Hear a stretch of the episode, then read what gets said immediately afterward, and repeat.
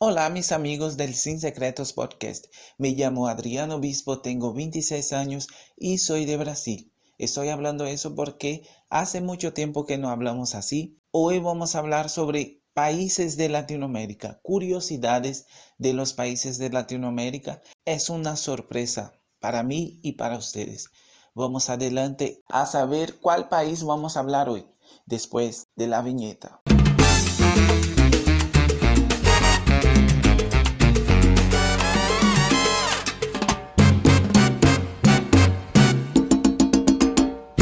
Primeramente, quiero agradecer por la invitación de Adriano de Sin Secretos. Me llamo Eduardo Oviedo, tengo 22 años y soy de Paraguay. Vivo en Paraguay desde que nací prácticamente.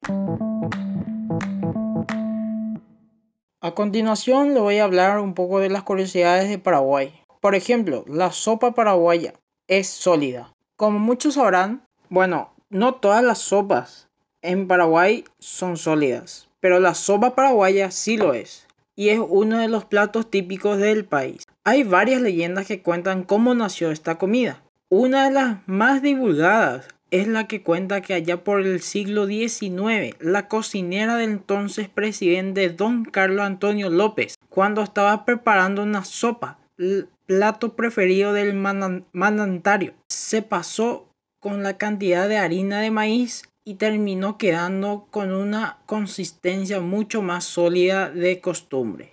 Ingeniosamente, la cocinera decidió verter el contenido en una fuente y cocinarlo en el horno. Cuando se la presentó al manantario, este la probó frente a embajadores de otros países y la presentó como la sopa paraguaya. Ese sería lo más conocido acá en Paraguay. Otra de las cosas que hay Paraguay eh, sería Paraguay es el mayor exportador de energía hidroeléctrica del mundo. Hace unos pocos años Paraguay también ostentaba el título junto a Brasil de poseer la mayor central hidroeléctrica del mundo, que se llama Itaipú. Hace cinco años China terminó de construir tres gargantas y superó a Itaipú. Pero hay un título que Paraguay todavía ostenta que cuanto a energía hidroeléctrica es el mayor país exportador de energía del mundo. Está la cantidad que genera Itaipú 14.000 MW. Paraguay es un país de 7 millones de habitantes. Sus centrales generan energía más de 30 millones de personas. Exporta el 75% de energía que genera Itaipú. Hay que saber que Itaipú es gobernado por tres países, Paraguay, Argentina y Brasil y son compartidos entre ellas. La bandera de Paraguay es distinta en el anverso y reverso. La bandera presenta tres franjas horizontales de igual anchura en los colores rojo, blanco y azul. De un lado en el frente de la bandera podemos ver un escudo con dos ramas de palma y olivo que se curvan en forma de una corona rodeando a una estrella que iluminó la independencia de Paraguay y en el reverso lleva otro escudo con la imagen de un león acompañado de un gorro frigio a la inscripción paz y justicia. El clima de Paraguay puede ser algo loco.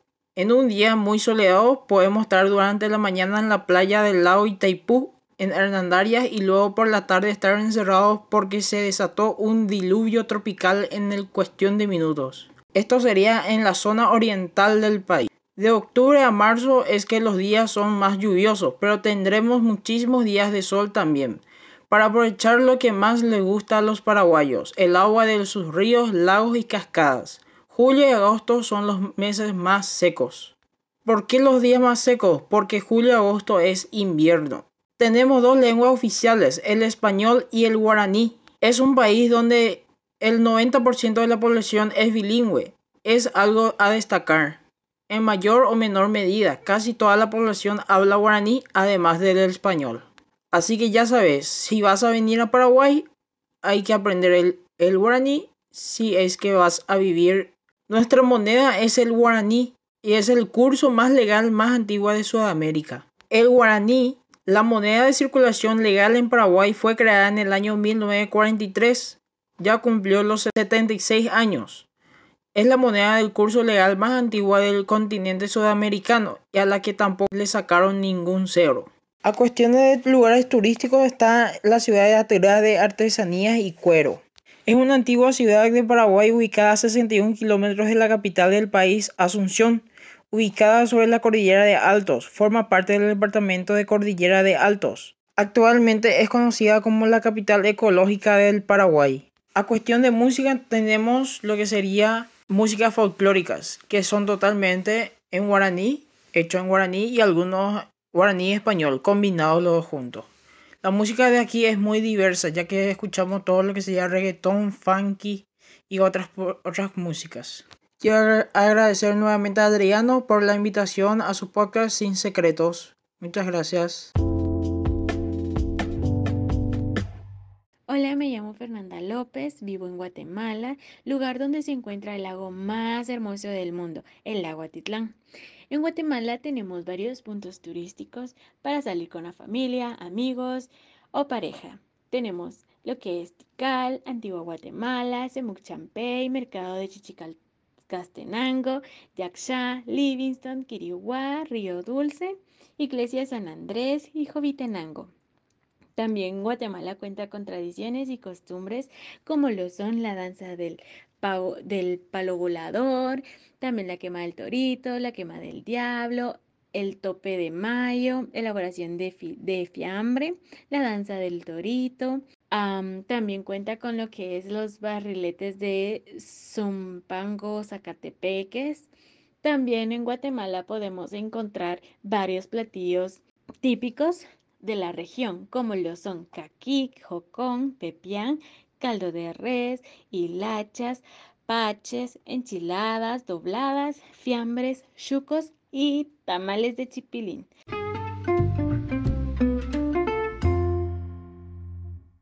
Hola amigos, eh, soy Stephanie y hoy comentaré datos curiosos sobre Colombia. Abordaré aspectos como destinos turísticos, gastronomía, cultura, festividades y tradiciones.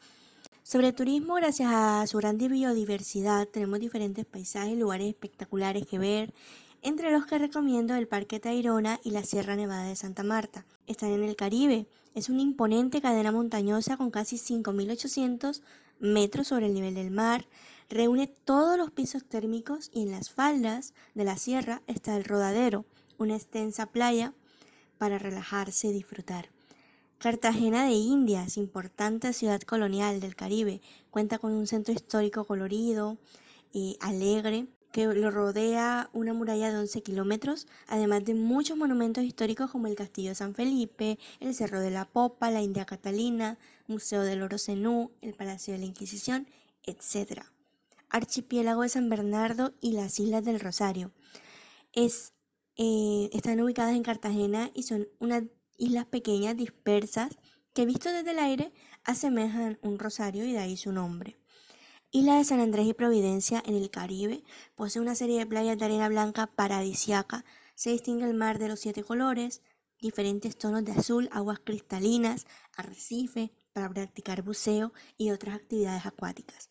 Encantador. Caño Cristales, el río de los siete colores o el río Arcoíris. Está en el Meta, al sur llamativo por las diversas tonalidades que presentan sus aguas, debido a un tipo de alga que crece solo en ese lugar.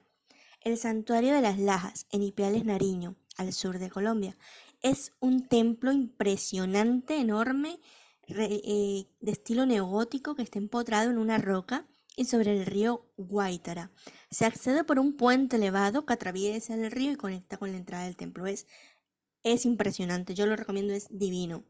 Isla Rara o Isla de los Micos está al sur del país en Leticia, Amazonas, un santuario de monos, de monos pequeños en una islita a la cual se accede eh, en un viaje corto a través del río Amazonas. La piedra del Peñol o el Peñón de Guatapé en Antioquia es un monolito gigante de 220 metros, rodeado de un hermoso paisaje de pequeños lagos, montañas que ofrecen una vista espectacular. En serio, lo recomiendo, es, es wow y Monserrate en la capital, en Bogotá, que es un cerro de 3.000 metros, eh, desde el cual se ven unas vistas excelentes de toda la capital y tiene una antigua basílica en la, en la cima.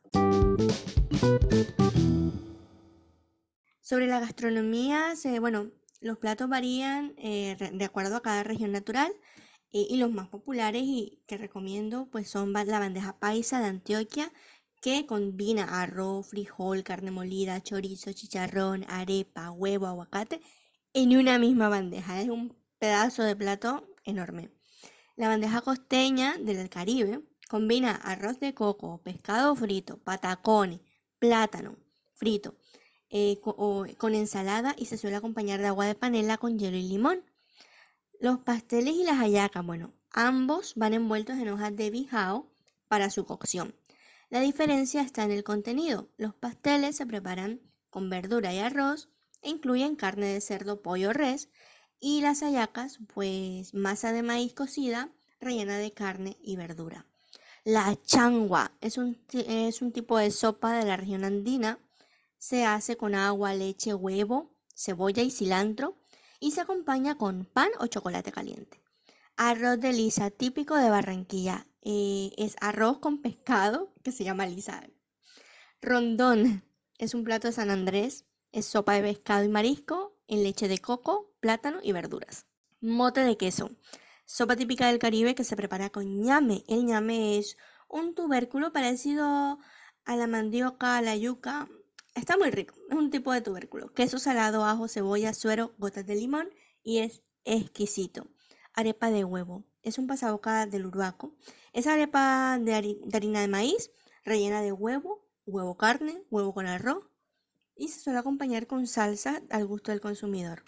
Se me quedan muchísimas delicias gastronómicas por fuera, como la lechona, el cuy, los panes de yuca, el pan de bono, las hormigas culonas, eh, bollos envueltos en todas sus presentaciones, cayeye, mazamorra, dulce palenquero, etc. Pero bueno, la mejor forma de deleitar el paladar es probarlo en primera persona, visitando Colombia.